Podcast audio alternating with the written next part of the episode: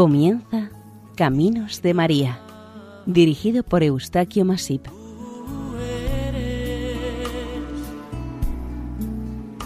entre todas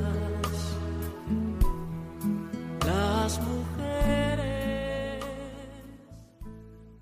Nuestra más cordial bienvenida a Caminos de María, un programa realizado por el equipo de Radio María Nuestra Señora del Lledó de Castellón.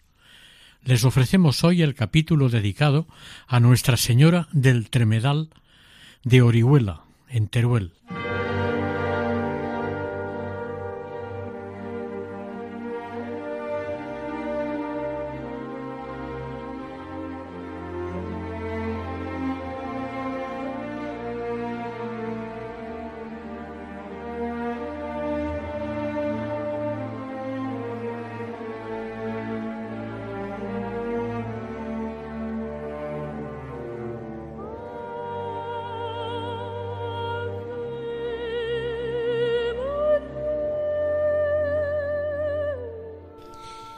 La Virgen del Tremedal no es comprada ni es vendida, que se la encontró un pastor subiendo la cuesta arriba. Morena la Virgen de Arcos, morena la del Pilar, para morena y con garbo la Virgen del Tremedal, de coplillas populares.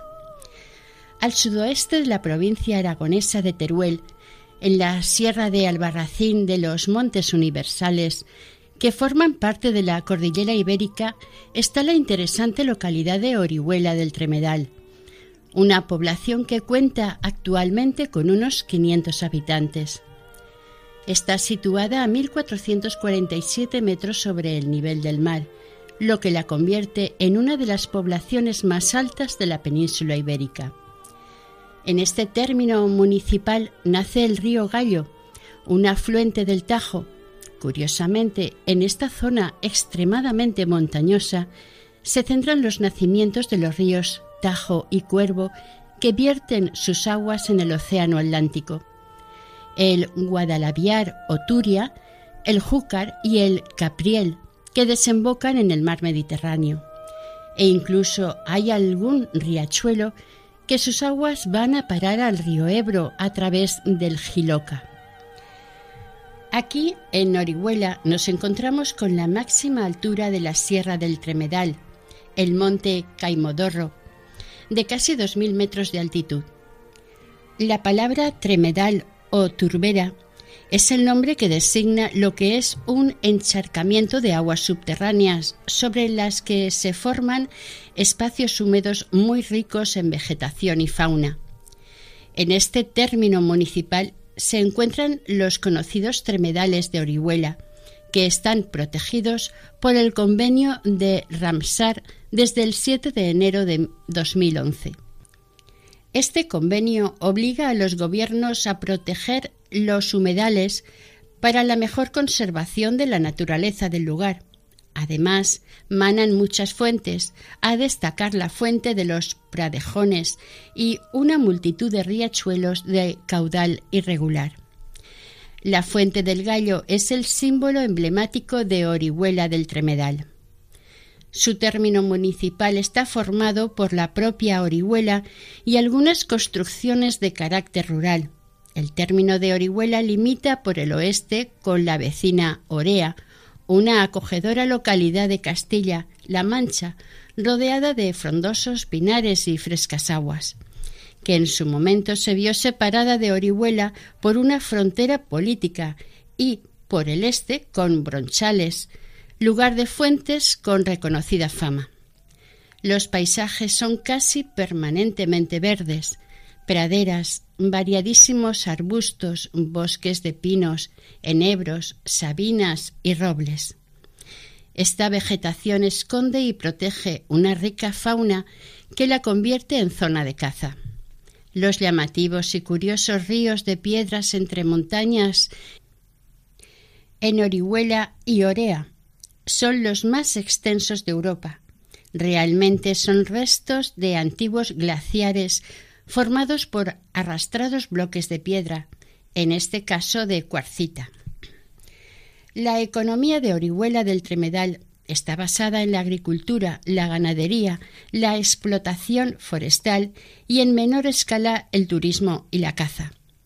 También tiene industria maderera y una alfarería. Turísticamente, además del santuario de la Virgen del Tremedal, destacan la iglesia parroquial de San Millán de la Cogolla, un templo de grandes dimensiones con tres naves y cúpula en el crucero, de estilo entre barroco y neoclásico, que en 1972 fue declarada conjunto histórico-artístico. Está dedicada a San Millán porque la repoblación de esta zona se realizó con gentes procedentes, en su mayoría, de La Rioja y de Navarra, su fiesta como patrono de Orihuela se celebra el 12 de noviembre. Otro edificio notable es la renacentista Casa Consistorial del siglo XVI.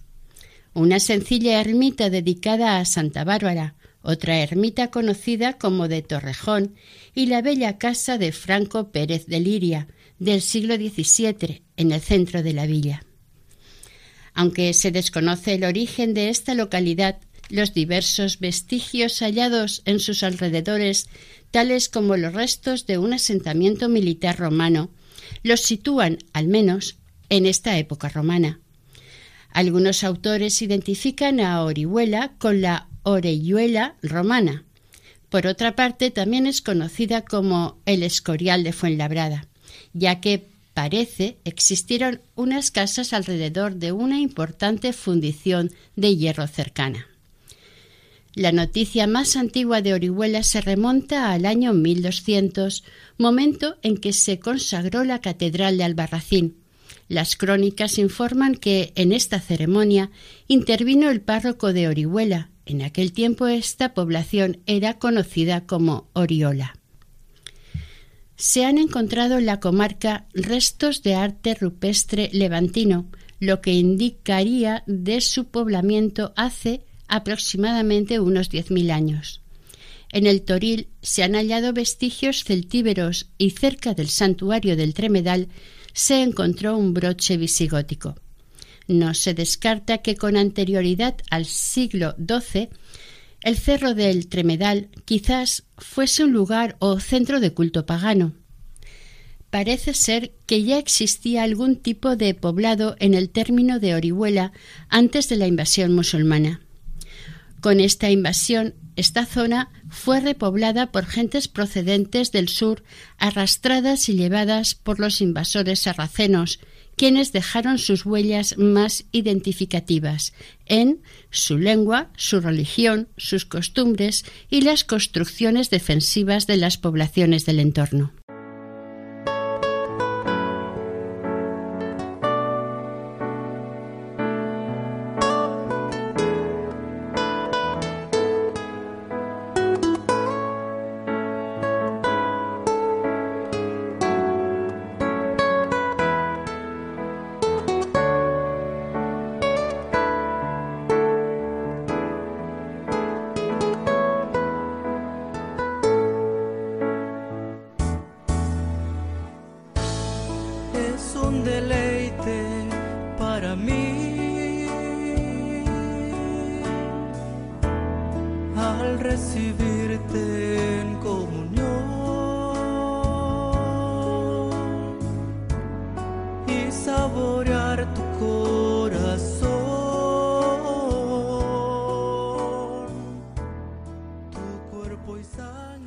El territorio de Albarracín estuvo y está compuesto por esta ciudad y varias localidades de su alrededor, entre ellas Orihuela del Tremedal y Bronchales.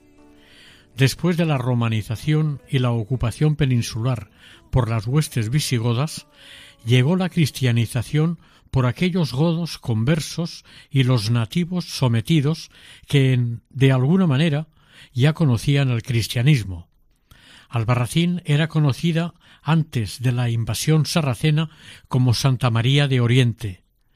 Con la invasión musulmana, los habitantes del sudoeste de Teruel, como la mayoría de los habitantes de la península, se incorporaron a la cultura y religión de los invasores por la fuerza, por el interés económico o por el afán de conservar las posesiones familiares. En aquellos momentos el centro urbano más importante para estos nuevos invasores fue Albarracín, la capital del que sería uno de los reinos de taifas peninsulares. Con el clan bereber de Albanur Razin o Ibn Razin, es decir, los hijos de Razin, los musulmanes reforzaron la alcazaba o castillo, y este territorio alcanzó una gran prosperidad. La ciudad de Albarracín debe su nombre a esta familia oriunda del norte de África, y viene a significar la tierra de la uva. El mayor éxito de este clan magrebí fue lograr la independencia del califato de Córdoba. En 1147 Albarracín y los pueblos bajo su dominio fueron conquistados por un corto período de tiempo de manera irregular por el rey Lobo de Murcia. Con la invasión musulmana, Orihuela ya estuvo siempre vinculada con su territorio a la ciudad de Albarracín, compartiendo su necesidad y convicción de independencia de los dos grandes reinos cristianos vecinos, Aragón y Castilla. Ambos siempre desearon anexionárselo por su valor estratégico. En el salón de sesiones de la Casa Consistorial de Orihuela, en el año 1696 se redactaron las ordenanzas de la comunidad de aldeas pertenecientes al Barracín.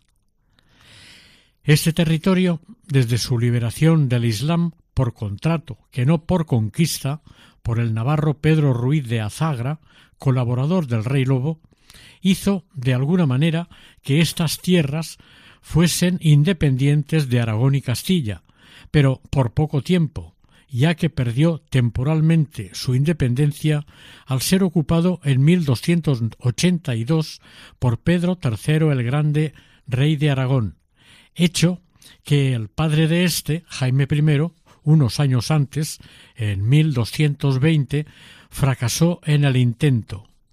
El rey Pedro IV lo incorporó definitivamente a la corona aragonesa en 1379. Con la expulsión de los musulmanes, la demografía de estas tierras descendió grandemente y se procuró su pronta repoblación por parte de la corona. Muy probablemente la difusión y el culto dedicados a la Virgen María por los reconquistadores, aún no conocida como Virgen del Tremedal y establecida a raíz de la reconquista cristiana, influyó bastante atrayendo a los nuevos pobladores. Durante años estas tierras fueron escenario de las luchas por la sucesión en el reino de Castilla, por esto el rey aragonés mandó fortificar estas plazas que eran asediadas frecuentemente por las tropas partidarias de uno y otro pretendiente. En aquel momento, en ese territorio se organizaban toda clase de maquinaciones con la intención de destruir la conocida Unión, que reunía a una parte importante de los nobles y burgueses aragoneses, dirigidos por Juan Jiménez de Urrea. Por parte del rey de Aragón, Pedro IV el Ceremonioso, uno de los que dirigió el ejército fue don Lope de Luna de Albarracín. Los partidarios de la Unión fueron derrotados por el ejército del rey aragonés en la batalla de Épila.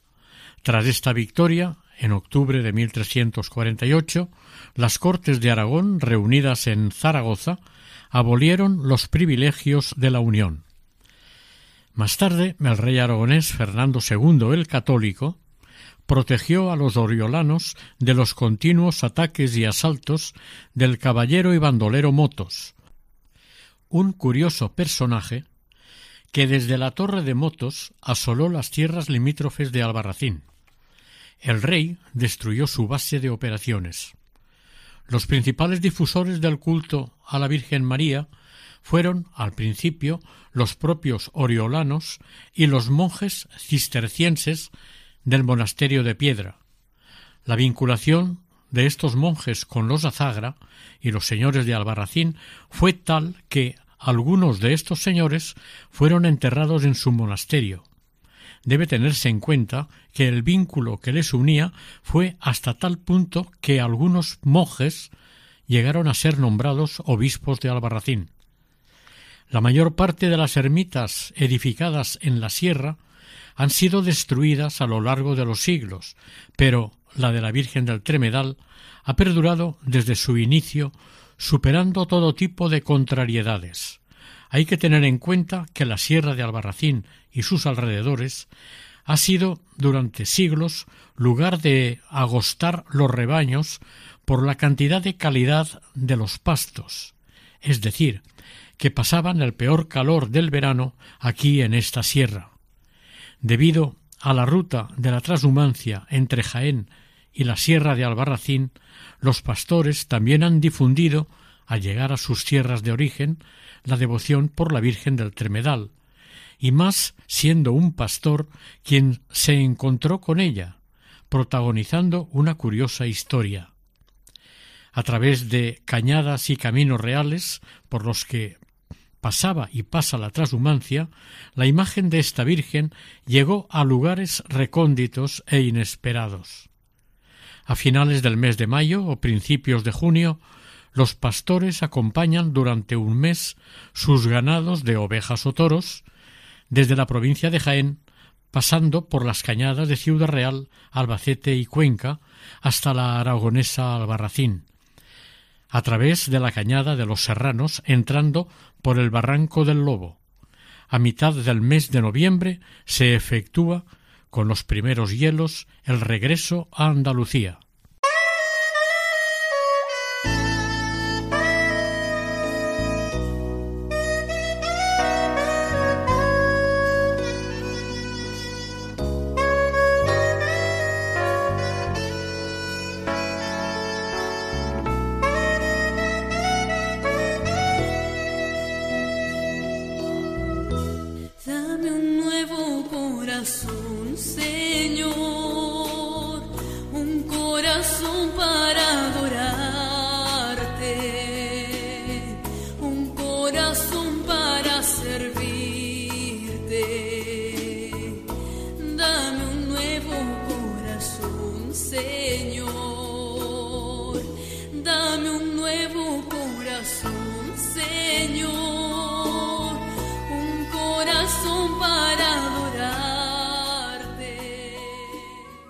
Una leyenda que en la localidad de Vilches, en la provincia de Jaén, iba un hombre caminando por una estrecha garganta entre montañas, cuando le acometió un toro enfurecido desmandado de su vacada.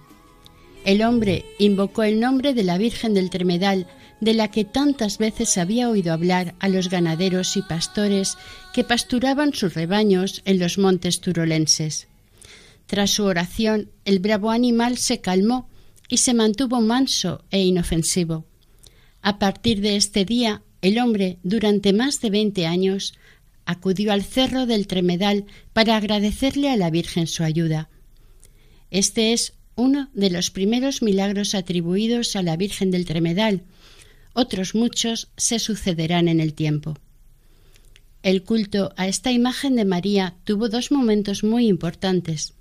Al principio, en los siglos XII y XIII, después de la Reconquista, con la extraordinaria aparición de Nuestra Señora y su repercusión entre las gentes de las localidades de los alrededores, y quinientos años después, en el siglo XVIII.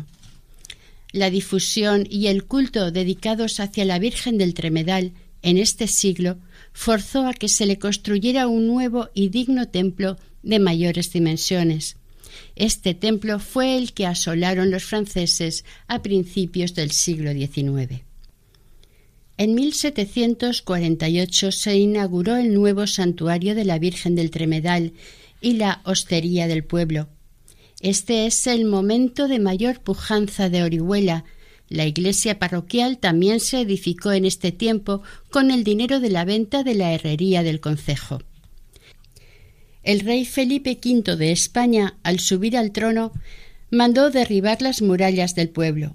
A causa de la guerra de la independencia, en la que los oriolanos se opusieron a la tiranía francesa de Napoleón, se terminaron los mejores años de Orihuela, el poderoso ejército napoleónico asoló prácticamente el pueblo.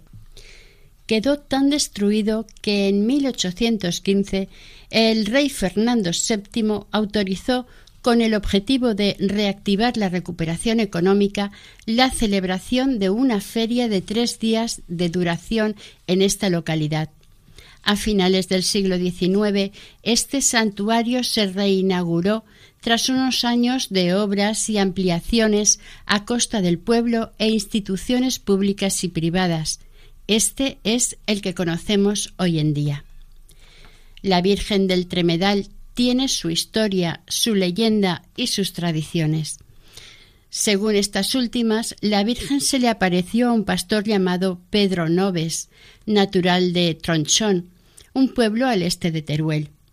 Como cada día, Pedro salió muy de mañana, cogió su zurrón y metió en él un trozo de pan, un poco de matanza de cerdo, una torta y una bota de vino, y se marchó al monte a pasturar el ganado de ovejas y cabras que tenía a su cargo.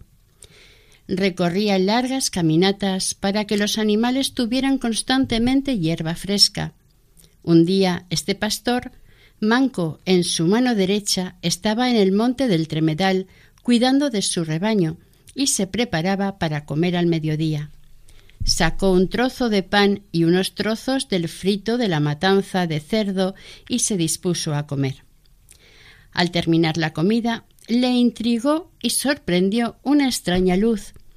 Tanto le llamó su atención que se aproximó al desconocido resplandor. Allí vio a una señora resplandeciente sobre una roca que le miraba con curiosidad. Al momento ella se acercó pidiéndole a Pedro un pedazo de la torta que llevaba en su zurrón, porque tenía hambre. El pastor, sin dudarlo, metió en el zurrón su mano izquierda, su única mano, con el fin de darle la torta que llevaba en la bolsa. Entonces la Virgen le dijo Con esa mano no, sino con la otra. El pastor estaba conmovido, se quedó expectante, quieto, su otra mano no existía, pero la señora insistió en que sacase lo que tenía que sacar con la mano derecha, no con la otra. Por fin, Pedro, desorientado y confuso, metió su muñón derecho en el zurrón y cuando lo sacó se sorprendió al ver que su mano derecha sostenía la torta que le ofreció la señora. Al momento reconoció que la señora debía ser la Virgen María. Lleno de gratitud se postró a los pies de la Virgen, diciéndole que haría lo que ella le pidiese. Nuestra Señora le dijo Baja a Orihuela y publica el favor que te he hecho. de saber de mi parte que he tomado asiento en esta sierra, que gusto de ser en ella venerada para consuelo y beneficio de sus vecinos. Así lo hizo Pedro, quien contento y rápidamente se presentó ante las autoridades, tanto civil como eclesiástica, y les expuso lo acontecido en las afueras del pueblo. Lo más convincente para los vecinos oriolanos que escucharon su narración fue, sin duda, el verle al pastor la mano recuperada, ya que todos sabían que, con anterioridad a este suceso que les narraba, carecía de ella. Las gentes del pueblo y el pastor volvieron todos juntos al lugar de la aparición y sobre la misma roca encontraron la talla de una imagen de la Virgen María. Recogieron la imagen y la llevaron respetuosamente a la iglesia de Orihuela para depositarla en lugar seguro y adecuado a la Madre de Dios. A la mañana siguiente, cuando entraron en la iglesia, descubrieron que la imagen no estaba en la misma, Alarmados salieron a buscarla y finalmente la encontraron sobre la roca de la montaña que se le apareció el día anterior en el Tremedal. Esta parece ser la imagen de María que se conoce y venera actualmente en Orihuela. Como esto se repitió por tres veces, los oriolanos entendieron que Nuestra Señora quería que se le edificase una capilla en el lugar que repetidamente volvía a aparecer. Así se hizo. Debieron construirle una pequeña y sencilla ermita en este lugar, a más de cuatro kilómetros de distancia del pueblo y en la cima del monte del Tremedal. A punto estuvieron de abandonar el proyecto ya que no había agua allí ni medios económicos para llevar adelante la ermita, pero la Virgen proveyó.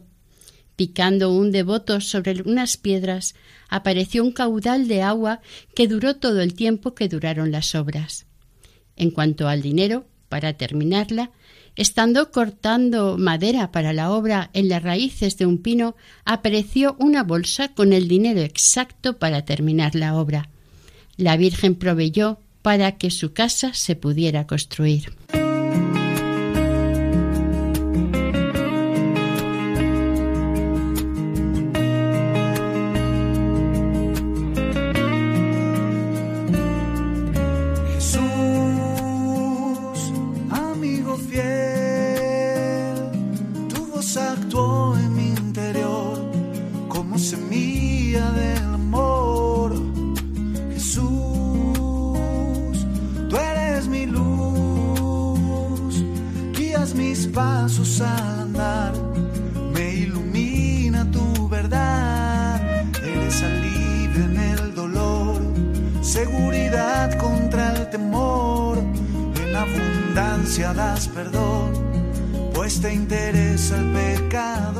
Son innumerables los portentos que Dios nuestro Señor ha obrado por medio de esta santa imagen.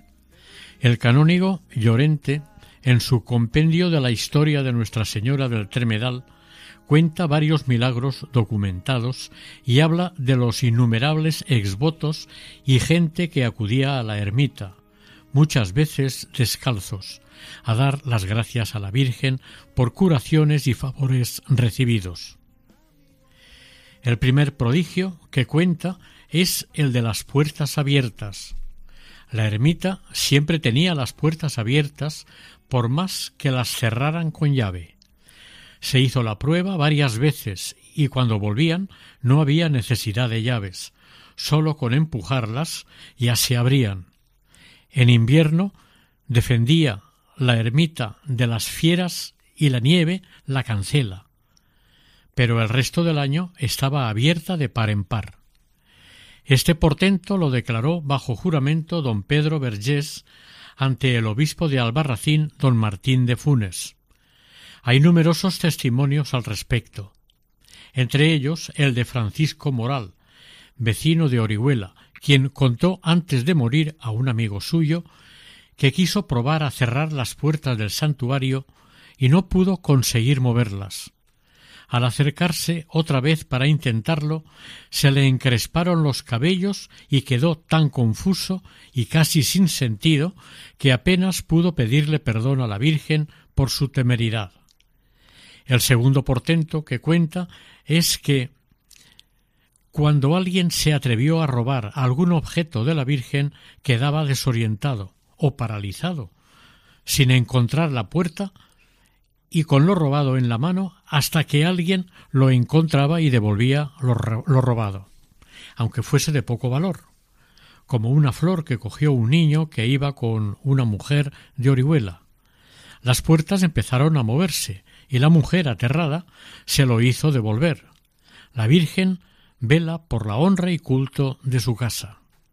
Los dos hermanos, Antonio y Francisco Jarque, estando a punto de morir, el uno por un contagio de la peste, después de haber estado atendiendo a los apestados en el campo de toro en Zaragoza, y el otro, teniendo ya abierta la sepultura, invocaron a la Virgen y se sanaron. Los casos como estos son muchísimos.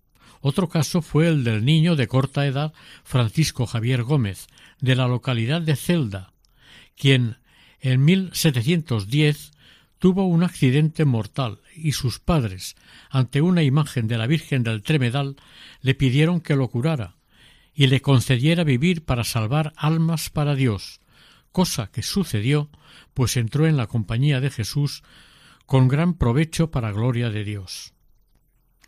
El año 1744, estando el cirujano ya preparado con todo el instrumental para cortar la pierna gangrenada a un joven de Linares, de Jaén, Catalina Anquita, le presentó una estampa de la Virgen del Tremedal, avivándole la fe y diciéndole se encomendara a ella de todo corazón, al mismo tiempo que pidió al cirujano suspendiera la operación por aquel día. Cuando volvió al día siguiente, la pierna estaba totalmente curada. Francisca Hernández, vecina de Bueña, Zaragoza, nacida sorda y muda, declarada incurable por los médicos, pero confiando sus padres en la Virgen de Tremedal, la llevaron al santuario el 11 de septiembre de 1729. La pusieron en la peana y milagrosamente cobró el habla y el oído. La misma Francisca, en 1743, se quedó ciega y desengañada de los médicos acudió a Tremedal a visitar a su protectora. De camino de vuelta a su casa recobró la vista, favor que quiso hacerle la Virgen para pagarle su mucha fe. Son tan innumerables los milagros o favores hechos por la Virgen del Tremedal que nos ocuparían mucho más de un programa. Así que les invitamos a encomendarse a ella. En todos los portentos efectuados por la Virgen del Tremedal se descubre la fineza y clemencia más grande de María, y que en aquel santo monte está manifestando que su casa es refugio para todas las necesidades de los mortales. Dichoso el que sepa alcanzar el patrocinio de esta gran madre, y que, publicando sus misericordias en esta vida, consiga alabarle por eternidades en la otra. Esto nos lo dice el canónigo don Francisco Lorente en su compendio de la historia de Nuestra Señora del Tremedal. Hablar de la antigüedad de la imagen de la Virgen del Tremedal es hablar del documento más antiguo relacionado con la población de Orihuela. Tradicionalmente, esta imagen ha sido considerada como una talla románica sedente, de madera de pino y policromada, quizás tallada en 1169. Unos investigadores la datan en el siglo XIII, por el parecido que tiene con la Virgen de Cubells de Lérida. Otros le atribuyen un origen gótico, más refinado, de estilo navarro francés, de principios del siglo XIV. La imagen de Nuestra Señora del Tremedal se nos presenta sentada, y con el niño Jesús asentado sobre la rodilla izquierda de la Madre, la Virgen muestra en su mano derecha una manzana y con su izquierda sostiene al niño Jesús, que tiene levantada la mano derecha en actitud de bendición. Este conjunto escultórico está muy bien conservado, y ambas imágenes se nos presentan coronadas. A pesar de la historia, a pesar de todas las circunstancias políticas, sociales y bélicas sufridas, lamentablemente, por este país, siempre afortunadamente respetaron y quedó a salvo de agresiones y destrucción esta venerada imagen. Las múltiples guerras, especialmente la de la independencia y la última civil, no afectaron a esta talla mariana. Al, final, al finalizar esta última contienda, la Virgen del Tremedal fue hallada dentro de una maleta cubierta de escombros en el seminario de Teruel, dando lugar a las consecuentes muestras de alegría, gozo y satisfacción por su recuperación en perfecto estado. Sin embargo, el tiempo y otros factores naturales sí afectaron a esta talla románico-gótica, por lo que se la ha debido restaurar recientemente en el Taller de Arte Sacro de Madrid. Quienes estudian esta devoción mariana han de acudir inexorablemente al canónigo magistral de la Santa Iglesia Catedral de Albarracín, don Francisco Lorente, quien en 1744 escribió un libro dedicado a la cofradía de la esclavitud del Tremedal. Sus tres ediciones se agotaron en poco tiempo. En la historia panegírica del padre Lorente se lee Hace unos quinientos años la llamaban Nuestra Señora la Vieja por lo que podemos entender que ya se veneraba la imagen de la Virgen que siglos después se la ha conocido como del Tremedal, y además reconoce la existencia de otra imagen de la Virgen desconocida. Se la llamaba la Vieja, quizás para distinguirla de otra más moderna, aunque de menos fama, la de la ermita de la Virgen del Castillo. Eran tiempos del rey Fernando II el Católico, poco antes del descubrimiento de América, de la expulsión morisca y de la masiva conversión de los mudéjares.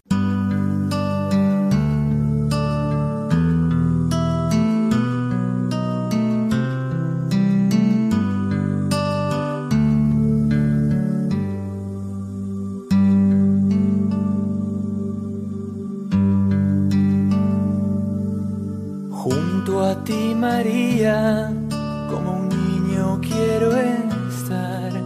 Tómame en tus brazos, guíame en mi caminar. Quiero que me eduques, que me enseñes a rezar. Hazme transparente, lléname de paz.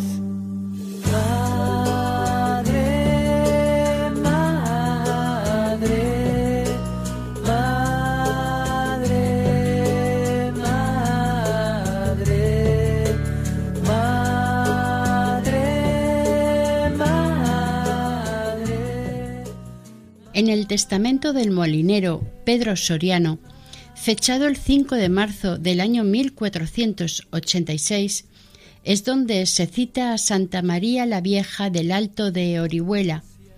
La importancia de este documento está en que da a entender que el cerro del Tremedal y el Alto de Orihuela es una misma cosa. En este documento se demuestra cómo ya a finales del siglo XV los vecinos de Bronchales iban en romería al cerro del Tremedal, aunque en aquel momento, en 1489, no se llamaba aún así. El ya citado molinero Pedro Soriano fundó una limosna que consistía en aportar una fanega de harina de la producción de su molino. Con esta harina se hacían tortas que se comían los peregrinos en la fuente. Esta romería era organizada por el concejo o ayuntamiento. La romería de los vecinos de Bronchales al monte del Tremedal se fue consolidando y Pedro Soriano manifestó en el testamento que en caso de que sus herederos no cumpliesen con esa disposición, el concejo de la aldea como ejecutor testamentario, estaba obligado a hacer cumplir esta promesa. Se ignora qué tipo de construcción era la ermita ni de qué época. Cuando se asciende por la senda mm, al Tremedal, al llegar al poblado celtíbero de El Toril, se conoce que existió una especie de fortaleza donde se erigió más tarde la ermita de la Virgen del Castillo. Era en este lugar donde los oriolanos quisieron construir en un principio un templo dedicado a la veneración de la Virgen. Este castillo se construyó a inicios del siglo XIV, el 2 de julio del año 1300, por el rey Jaime II, concediendo a los habitantes de Orihuela el privilegio de exención de pago de la pecha, entiéndase contribución, durante cuatro años a fin de que costeasen la construcción de la fortaleza. En estos tiempos aún no se veneraba a la Virgen bajo la advocación del Tremedal, pero recuérdese que ella prefirió que el santuario se construyese en lo alto del cerro del Tremedal, desde donde se domina la comarca, no en otra parte. A medida que se llega a la cima de la montaña, se le va perfilando en el paisaje al caminante o al peregrino una construcción sobria, grande y de cierto aire de fortificación. Una serie de plataformas escalonadas y reforzadas por muros de contención parecen sostener y elevar el santuario a lo más alto, concediéndole aspecto de ser un lugar de suma importancia. El actual santuario de la Virgen del Tremedal, que debe su origen a la aparición de Nuestra Señora, la Virgen María, dista unos cuatro kilómetros de Orihuela, que se llega al mismo por una carretera construida a propósito a fin de rendirle culto a la patrona de la sierra. Del primitivo santuario del siglo XII no consta documentación alguna, solo se sabe que existía una antigua imagen de la Virgen en tiempos de los Azagra. La talla de la imagen mariana se sitúa entre los siglos XII y XIV y es de suponer que la aparición sucedió en estos tiempos o algo más pronto. De hecho, sí existe documentación de 1486 en la que se dice le rinden culto a la Virgen en y no de Orihuela. Se cree fuera un templo de estilo románico. Aquel viejo templo debió de ser reformado y ampliado varias veces hasta llegar al sólido edificio edificado el año 1748, un templo de mayor aforo. Entre los años 1881 y 1884, el templo fue reconstruido con planos del arquitecto zaragozano Fernando Yarza. A finales del siglo XX se vuelve a reformar y la hospedería se dedica a espacio museístico inaugurándose en 2003. En el presbiterio del santuario se puede ver el retablo presidido por la Virgen del Tremedal con un baldaquino que la protege. Se nos presenta vestida de ricos ropajes. A los pies del templo está el coro. En el remate del retablo, una hornacina contiene un conjunto de imágenes rememorando el bautismo de Jesucristo. Anualmente, coincidiendo con el primer domingo siguiente a la festividad de la Natividad de Nuestra Señora, normalmente la segunda semana de septiembre, se celebra la romería de la Virgen del Tremedal. Esta romería está documentada desde el siglo XV. Asisten a esta gran cantidad de peregrinos y romeros o simples visitantes procedentes de todos los pueblos del entorno, además de los legados de lugares lejanos cuyas familias, generalmente por motivos laborales, de estudios u otros, dejaron el pueblo en su momento para abrirse camino en la vida con la esperanza de mejorarla. En Orihuela, el día de la romería, antes de comenzar esta, se celebra la Santa Misa en la parroquia de San Millán. Terminada la solemne Eucaristía, se inicia la romería hasta el santuario. Destaca la tradición de dar tres vueltas con la imagen alrededor del santuario en procesión por el cerro. Dos domingos después tiene lugar la tradicional feria del ganado, aunque éste ha disminuido. Además, se venden los recursos y alimentos típicos de la zona de Albarracín. Existe una novena escrita por el ya mencionado don Francisco Lorente, canónigo magistral de la Catedral de Albarracín.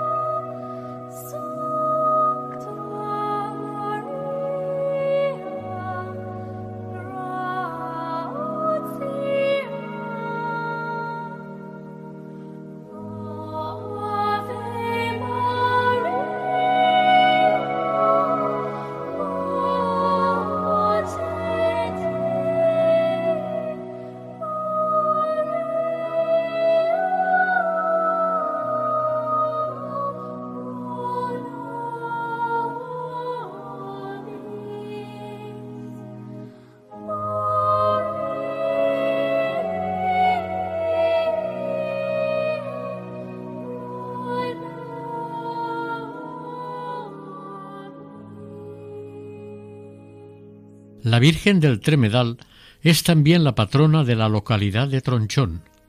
Allí las fiestas duran cuatro días. El sábado, la víspera de la fiesta, se visita la ermita de la Virgen en las afueras del pueblo y se participa en una procesión hasta la ermita. Al día siguiente, domingo, terminada la celebración eucarística, se celebra la solemne procesión con la imagen de la Virgen del Tremedal por las calles de la localidad. En la última guerra civil española, la imagen de la Virgen del Tremedal de Tronchón fue escondida por unos fieles en un arca con paja y una manta. El 14 de agosto de 1936, treinta hombres del pueblo fueron convocados por el presidente del comité, quien les dijo que, según noticias recibidas por los altos jefes de Morella y Cantavieja, los santos e imágenes de la iglesia parroquial y ermitas de Tronchón iban a ser destruidas y quemadas, a lo que el presidente se oponía, ya que quería respetar y conservar la imagen de la Virgen tan querida y venerada por la gente del pueblo. De este curioso relato existe una documentación detallada con los nombres de las personas que intervinieron en todos estos hechos. La imagen de la Virgen del Tremedal fue sustituida durante la noche por otra imagen mariana vieja y deteriorada, cubierta con una gasa para salvarla de la destrucción. En Tronchón, localidad ubicada en el maestrazgo turolense, tienen presente a la Virgen del Tremedal, siendo atendida y muy querida por sus habitantes que la veneran y homenajean con especialísima devoción.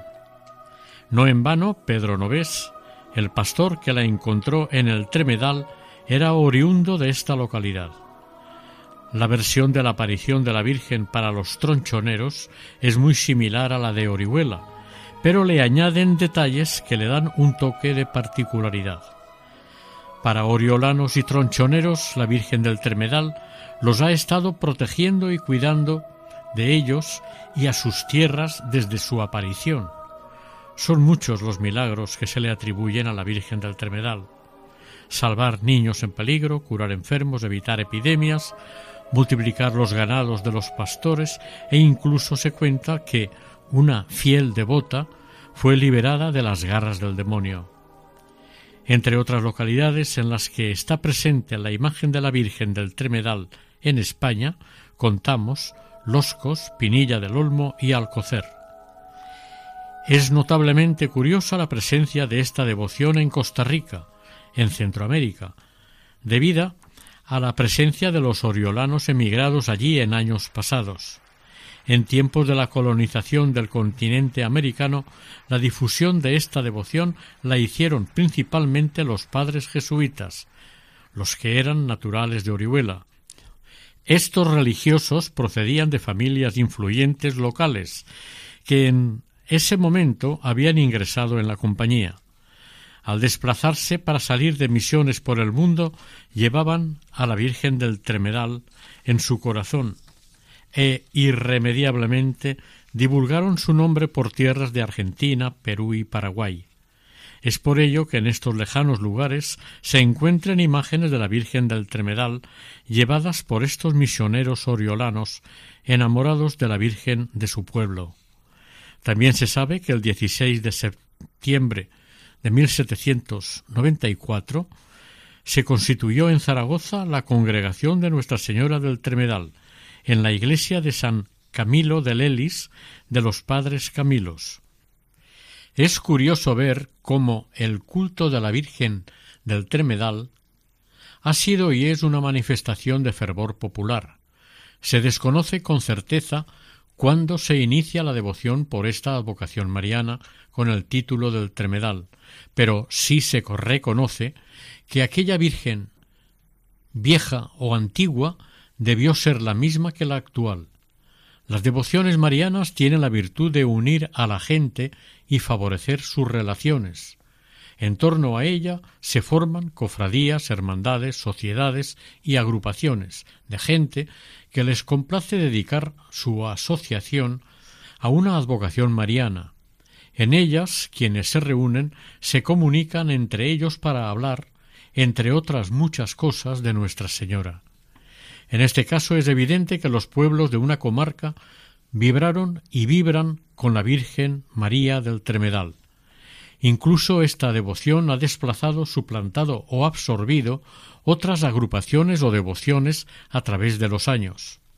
Toda fiesta en honor a la Virgen acaba siendo un foco de atención para los creyentes y también para los comerciantes dedicados a asistir a los lugares donde se celebra la fiesta ofreciendo sus productos gastronómicos y los idóneos para la conmemoración de la fiesta del lugar.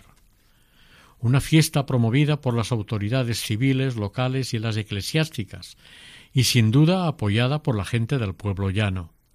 En este caso, la Cofradía de la Esclavitud, desde muy antiguo, participó en la organización de los actos en honor a la Virgen del Tremedal.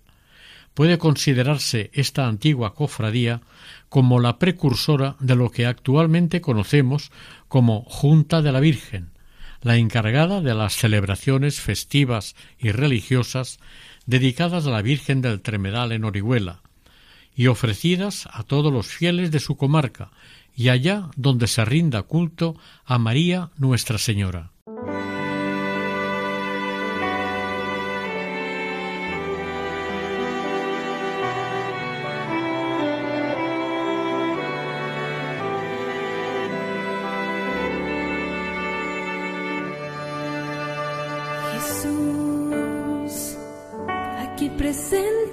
Presente en forma real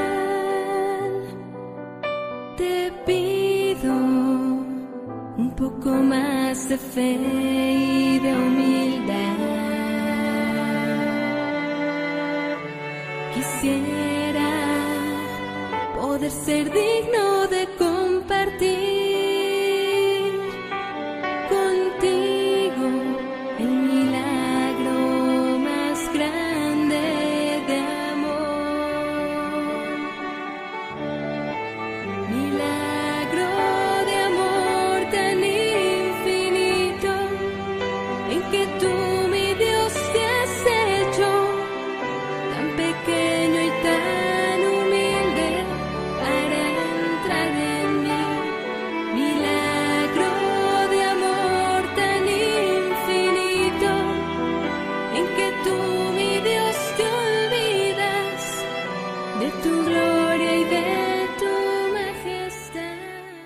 Oración. Estimadísima Reina y Señora María, Virgen del Tremedal, has estado casi 750 años acompañándonos cada día, cuidando de tus queridos hijos con los que quisiste estar y vivir. Ampáranos y defiéndenos de los enemigos del alma y del cuerpo que con tanto empeño acechan nuestras vidas, para apartarnos del cumplimiento de los mandatos de Dios Padre, de las enseñanzas de Dios Hijo, nuestro Señor Jesucristo, y de los consejos y orientaciones venidas de Dios Espíritu Santo. Intercede María ante la Santísima Trinidad para que nos dé la fuerza suficiente, valor y fe para resistir estos embates. Así sea por los méritos de tu Hijo Jesús, que reina por los siglos de los siglos. Amén.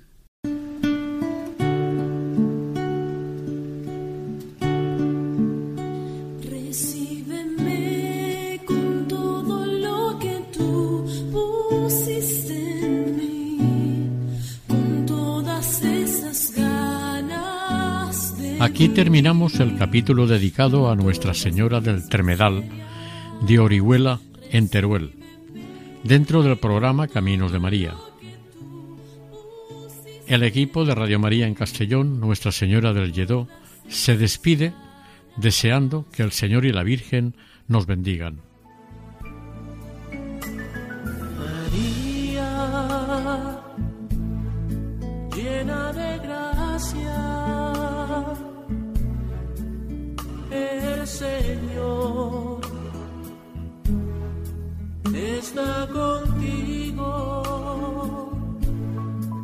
Han escuchado en Radio María Caminos de María, dirigido por Eustaquio Masip.